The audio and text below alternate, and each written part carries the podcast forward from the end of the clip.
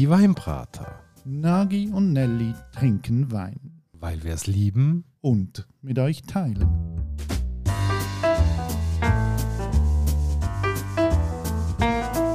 Hoi Nagi. Gianelli. Und hallo liebe Hörerinnen und Hörer zu einer weiteren Weinbrater-Folge. Und ja, heute müssen wir fast schon sagen, wir haben ein kleines Himmelfahrtskommando, weil da steht ein Rotwein auf dem Tisch und der Rotwein ist ein Naturwein und wir haben ja schon über Naturwein geredet bei den Weinbrater und das hat den Nagi nie so richtig glücklich gemacht. Mal schauen, ob es heute anders wird. Gut, wir müssen aber auch sagen, eben, es ist ein roter Naturwein. Das ist nochmal ein eine andere Ausgangslage als beim Weißwein. Äh, die restlichen Sachen, die wir hatten, sind alle auf Weißweintrauben basierend gewesen. Bei den roten ist es wahrscheinlich nicht ganz so schwer, etwas Anständiges auf Macerationsbasis hineinzukriegen. Aber das werden wir jetzt herausfinden. Wir werden es sehen, wir werden es sehen. Aber zuerst mal, tun wir doch mal ein paar Fragen klären. Ähm, Zuerst mal, wie sind wir überhaupt zu dem Wein gekommen? Ja, genau. Äh, das ist der Nicola Matana, Tessiner Sommelier, der seit längerem in Zürich unterwegs ist. Äh, die Weinhandlung, die er arbeitet, ist Buon Vini. Die sind in der Remistraße in Zürich daheim.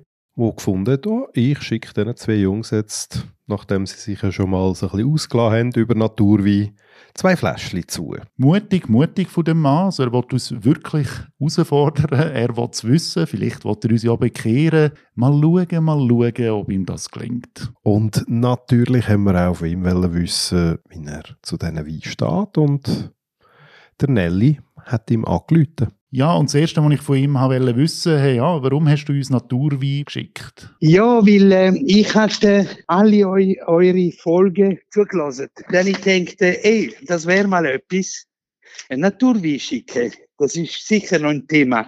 Auch weil momentan aktuell ist. Also, wie soll ich sagen, es ist immer wieder äh, in Diskussion, was sind Orangewein, was bedeutet äh, Maischegärig für ein Weißwein oder äh, warum tut man in einer äh, Tonherde Amphora ausbauen. Das sind kleine Ideen. Ja, und dann, wenn wir natürlich auch wissen, was isst man zu diesen Wein idealerweise? Zum Rotwein, dort äh, kann man es viele, also vom Wilden, äh, Spezialitäten, das verrät super gute. Ich sehe da auch äh, ein äh, Prasato. Und die letzte Frage: Zu welcher Gelegenheit würden der Nicola die Wein auftischen? Die Wein von Dario Princic, ich habe die alle durchdegustiert und ich muss sagen, es sind Naturwein, ja, aber nicht so extrem. Also du hast nicht die oxidative Note, du hast nicht die reduktive Note äh, oder oft die so Stallennote wegen einer ja, zu extreme Gärig äh, und so weiter, oder? Äh, aber äh, ja, ich glaube, jeder, der neugierig ist, äh, wo ein etwas auch mit äh, sehr wenig oder fast kein, also keine nicht, aber sehr wenig Schwefel, äh, wo vielleicht allergisch ist, äh, dann, äh, dann kann der ruhig schlafen mit der Naturwein.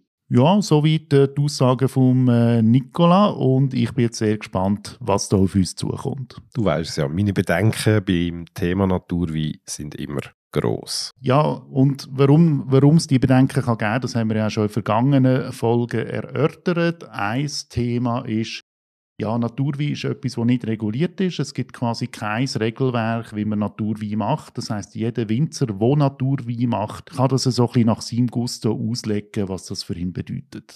Die Auslegung ist das eine und das, was zumindest in diesen Flaschen drin war, die wir ja probiert haben und wo wir dann Erfahrung sammeln können, ist, ähm, dass halt je nach Produktion das Ganze halt zu gewissen Fehlern neigt. Also sage jetzt mal, es stinkt oder äh, es ist nicht ausgewogen im Geschmack, es ist nicht harmonisch. Ähm, es scheint so, dass das eine relativ komplexe Geschichte ist im Keller, um dort sauber zu arbeiten.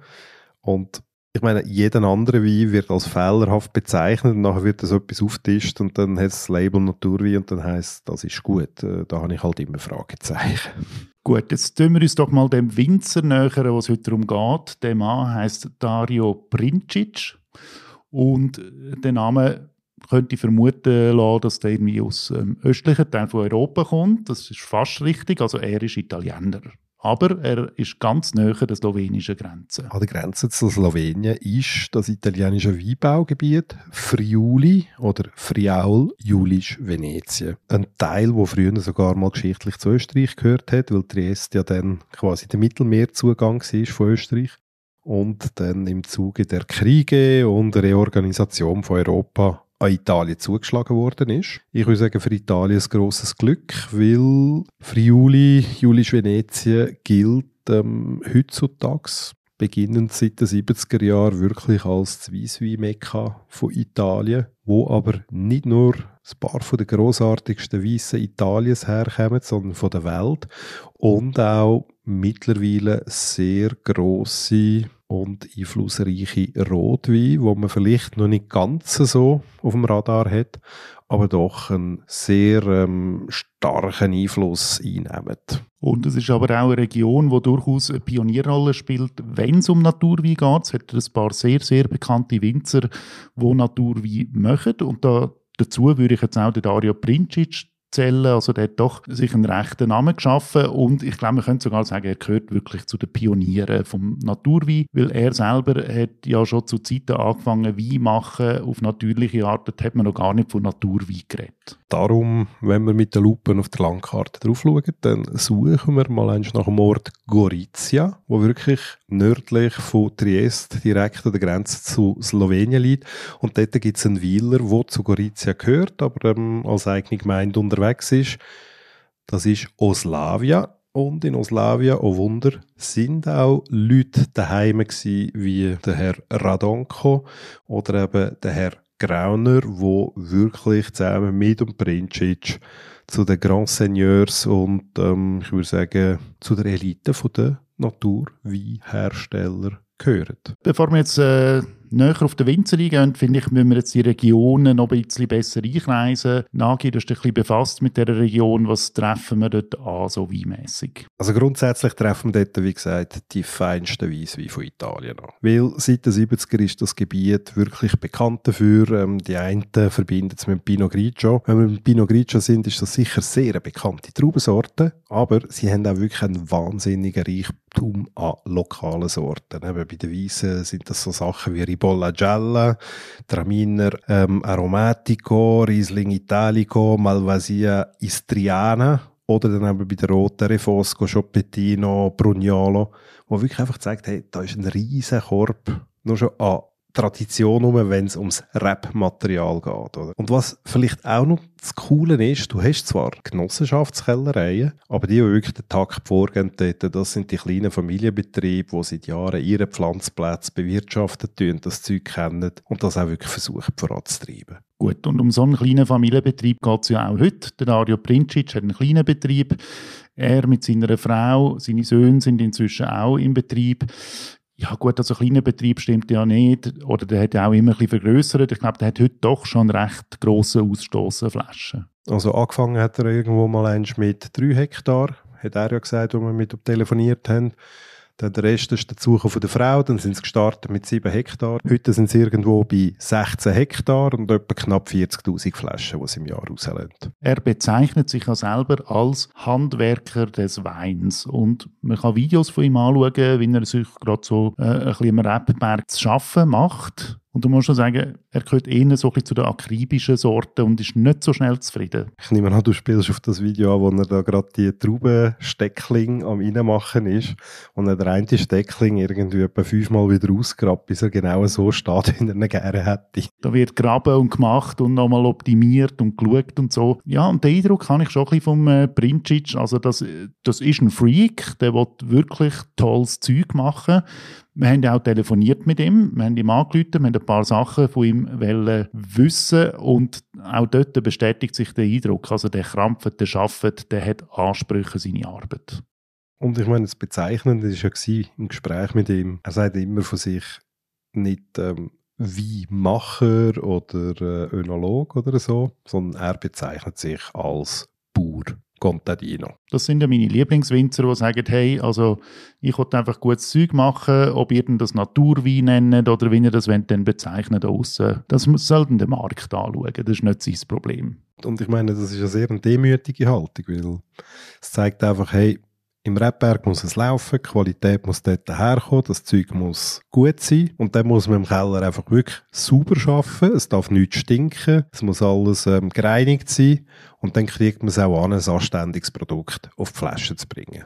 Genau, jetzt vielleicht schauen wir noch mal an, was ist so seine Arbeitsweise, weil ich finde, er hat ja etwas, was sehr speziell ist ähm, und das ist, wie er mit der Mazeration umgeht. Vielleicht, Nagi, erklärst du noch mal schnell, was ist Mazeration genau, was passiert da? Also Mazeration ist nichts anderes, als wenn du Trauben im Gefäß hast und dann quasi auf der Schale lässt liegen, dass nachher der Saft von der angequetschten Trauben ähm, mit der Traubenschale in Kontakt bleibt. Das ist vor allem das Entscheidende, wenn du das bei Weisswein machst. Darum haben wir dann den Orange Wein, wo die Farbe abbekommt, weil halt wirklich ein Teil von der Tannin und von der Farbstoff extrahiert wird durch den Schalenkontakt vom Saft, weil sonst weiss, wie eigentlich immer direkt abpresst wird und so weiterverarbeitet wird. Und er dann halt ähm, gewisse Mazerationszeiten zwischen 8, 12, 16 Tagen eingeht, um so dann nachher eigentlich seinen Wein, seinen Weisswein vor allem mehr Struktur und mehr ähm, Aromatik zu verleihen. Jetzt steht da die Flasche Rotwein vor uns. Ich bin jetzt gewundert. Also, es ist ein Naturwein, ein Rotwein. Unsere Frage ist, hey, Naturwein, kann das auch funktionieren? Und ich glaube, nicht weniger muss die Flasche heute für uns beantworten.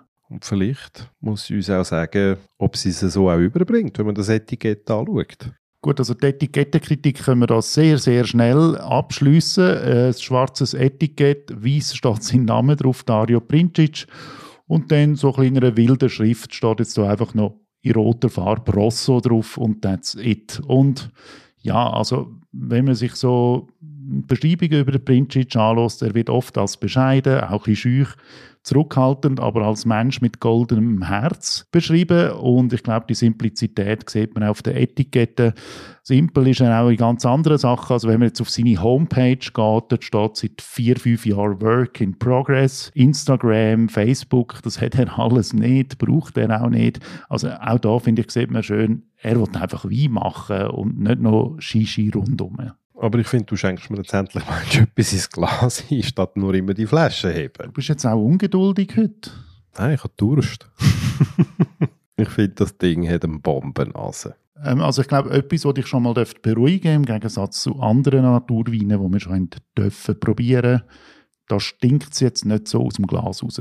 Nein, es duftet und es duftet sehr, sehr schön. Es ist wahnsinnig rotfruchtig, es ist klar, es stinkt nicht, es ist, es ist einfach lässig. Da schmeckt man gerne dran.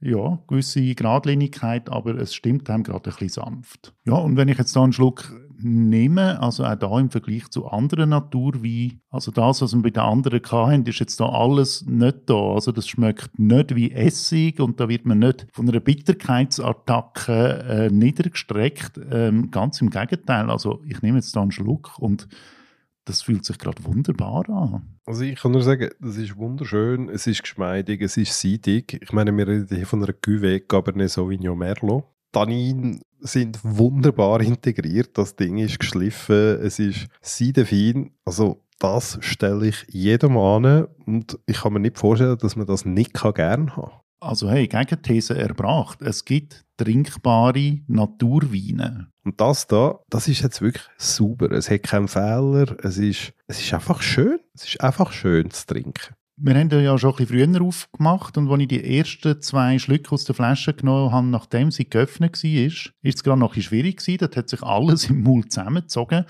Und dann haben wir aber zehn Minuten später nochmal einen Schluck genommen und dort hat er dann wirklich sehr schnell aufgemacht und ist einfach dann wunderbar, wunderbares Bouquet. Also ich finde, das ist jetzt wirklich ein toller Wein. Mit was könnte denn das zu tun haben? Also ich glaube, ein Punkt ist ja schon, dass er eben das Label will er ja eigentlich gar nicht. Oder? Er sagt, ich tue Wein natürlich produzieren, aber er will sie nicht unter dem Label Naturwein nachher vertreiben. Ganz korrekt sagt er ja, ich mache nicht Naturwein, sondern ich mache den Wein, wie unsere Großväter und unsere Vorfahren gemacht haben. Das haben wir irgendwo in der Zwischenzeit mal aus den Augen verloren. Aber eigentlich haben wir müssen merken, die haben schon eine Ahnung gehabt, wie man das richtig macht. Und er zählt ja zu den Traditionalisten, also er ähm, hat sich auf die Fahne geschrieben, ähm, alte Traditionen vom Weinmachen aufrechtzuerhalten. Oder? Also auch dort vielleicht wieder voll und ganz ein Handwerker. Und es zeigt sich halt einmal mehr, Tradition ist schon nichts Falsches auch beim Weinmachen nicht. Jetzt kann man sich einfach noch fragen, ja gut, ähm, das ganze Naturwein-Gehype heutzutage mit um eher marketingschreierischen Anteil, wo mich jetzt halt in der Vergangenheit immer skeptisch gemacht hat, weil dann eben nichts drauf abgekommen ist, sondern man hat einfach nur gesagt, ah, oh, Naturwein, kein Schwefel und bla und überhaupt, aber ähm, es ist nicht trinkbar gewesen, was man mir vorgesetzt hat. Und jetzt sehe ich da hier, kommt einer, sagt, ich tue mich an den Traditionen orientieren und das, was du im Glas hast, ist einfach wirklich ein guter Schluck Wein. Auch mit der Typizität vom Cabernet. Du hast noch so ein bisschen die grünen Töne drin, die du spürst und alles jetzt da in der Degustation. Und ich wirklich finde, hey, okay, mach Naturwein. Und wenn du ihn so machst, umso besser. Aber alles andere bleibt weg. Wunderbar. Ja, die Flasche kostet 31 Franken gerade noch so knapp in der Vibrator-Range von, von 30 Stutz drin. Und ja, ich glaube, 30 Franken darf man sich durchaus geben für das. Ja, und nach oben ist der Preis-Range auch bei ihm dann unbegrenzt, oder? Seine besseren Flaschen kosten dann ähm, 80 Franken. Ähm, ich glaube, man darf auch die Linie da von dem Rosso so als seine Eintrittslinie anschauen. Ja, wunderbar. Der Nagi ist bekehrt. Bist du glücklich? Ich sage ja. Das ist ein guter Wein. Ja, haben wir einen schönen Rotwein gefunden, aber bis jetzt haben wir ja nur weiße Naturwein ähm, probiert. Ich glaube, da müssen wir dann noch einen finden, der uns dann vielleicht irgendwie pässelt. Müssen wir uns dann für ein anderes Mal vorhalten. Das wäre es gewesen. Du, Moment. Moment. Was? Ja, du bist wieder mal viel zu schnell. Was hast du jetzt da in der Hand? Ja, ein Weisswein. Vom Herr Princic. Wo kommt denn der jetzt her? Ja, habe ich ja gesagt am Anfang. Er hat uns zwei Flaschen geschickt. Wenn wir ja schon noch einen weißen haben vom, vom Dario, dann finde ich, müssen wir doch jetzt gerade mal eine schauen, wie steht der Weisse da, respektive das, was da so orange im Glas schimmert, äh, wie die untergehende Abendsonne, würde ich sagen was mich dann äh, gerade noch so zu einem Zitat bringt, das ich aufgeschnappt habe in der Recherche, wo jemand gesagt hat, Darios Weine sind bei Zeiten so orange wie die Sonne und manchmal schmecken sie auch so. Ja, da sind wir jetzt aber gespannt. Ähm, Etikettenkritik können wir eigentlich abkürzen. Es ist eigentlich fast wie beim Roten. Einfach jetzt ist die Etikette weiß und es steht so Orange Bianco drauf, aber in der gleichen Schlichtheit wie beim Roten eigentlich. Also Nagi, jetzt wird es spannend. Also jetzt haben wir auch noch einen Weisswein vom Princic. Eben einen orangen Weisswein. Äh, schon mal beruhigt. Auch der stinkt nicht aus dem Glas raus. Es sind angenehme Aromen. Es ist äh, ein klares, ähm, ich sage jetzt mal, ein Duftbild erkennbar. Die einen würden sagen Aprikose, andere würden von kandierten Früchten reden. Aber es ist sauber und klar. Genau, so traubenmässig haben wir da ja eine Mischung aus Chardonnay, Sauvignon Blanc und Pinot Gris. Also ist auch ein Cuvée. Und eigentlich alles so klassische Traubensorten, die im Friul abgebaut werden und für das die Gegend auch bekannt worden ist. Übrigens, was mich noch irritiert, auf beiden Flaschen steht kein Jahrgang drauf. Ja, das hat damit zu tun, dass äh, der Dario sagt, das kann auch nicht ein Jahrgang sein, weil ich tue das verschneiden, manchmal auch mit älteren Jahrgängen, so bis der Wein eigentlich die Persistenz und der Ausdruck er, erlangt, wo wo ich ähm, wirklich finde, mal, jetzt haben wir das Jahr so eingefangen, wie es soll sein.